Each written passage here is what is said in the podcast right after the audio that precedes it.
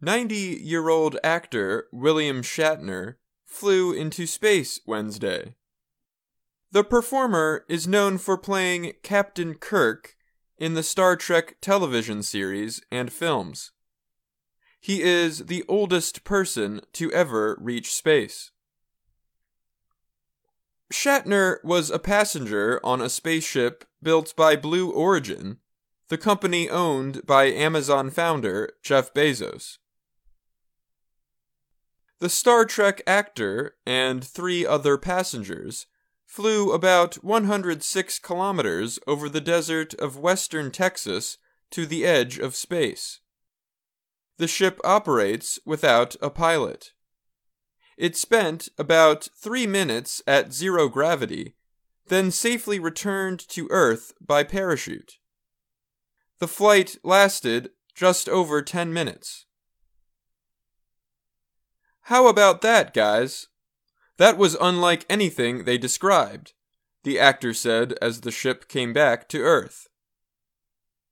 Shatner broke the record for the oldest person in space by eight years. Pilot Wally Funk set the earlier record in July, also on a Blue Origin rocket. Science fiction fans enjoyed the chance to see the man best known as Captain James T. Kirk of the Starship Enterprise. This is a pinch me moment for all of us to see Captain James Tiberius Kirk go to space said Blue Origin launch commentator Jackie Cortese before liftoff. She said she, like many others, became interested in the space business because of shows like Star Trek. Bezos is also a Star Trek fan. He once played an outer space creature in one of the later Star Trek movies. Shatner flew on the ship for free as his invited guest. The launch brings attention to Bezos' space travel company. Bezos himself drove the four passengers to the launch area. He closed the ship's door after they climbed into the 18 meter rocket.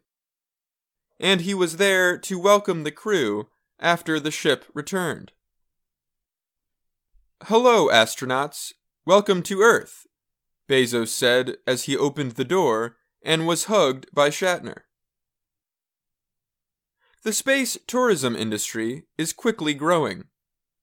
Many passengers without government spaceflight training have been able to fly into space recently. Virgin Galactic's Richard Branson went into space in his own rocket in July followed by Bezos nine days later on Blue Origin's first flight with a crew. Elon Musk's company, SpaceX, made its first private flight last month, but without Musk as a passenger.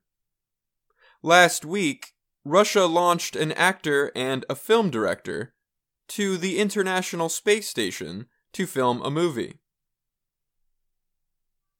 Also on the flight was Audrey Powers, Blue Origin vice president.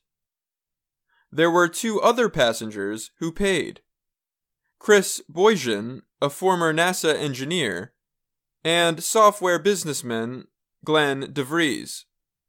Blue Origin would not release the cost of their flights.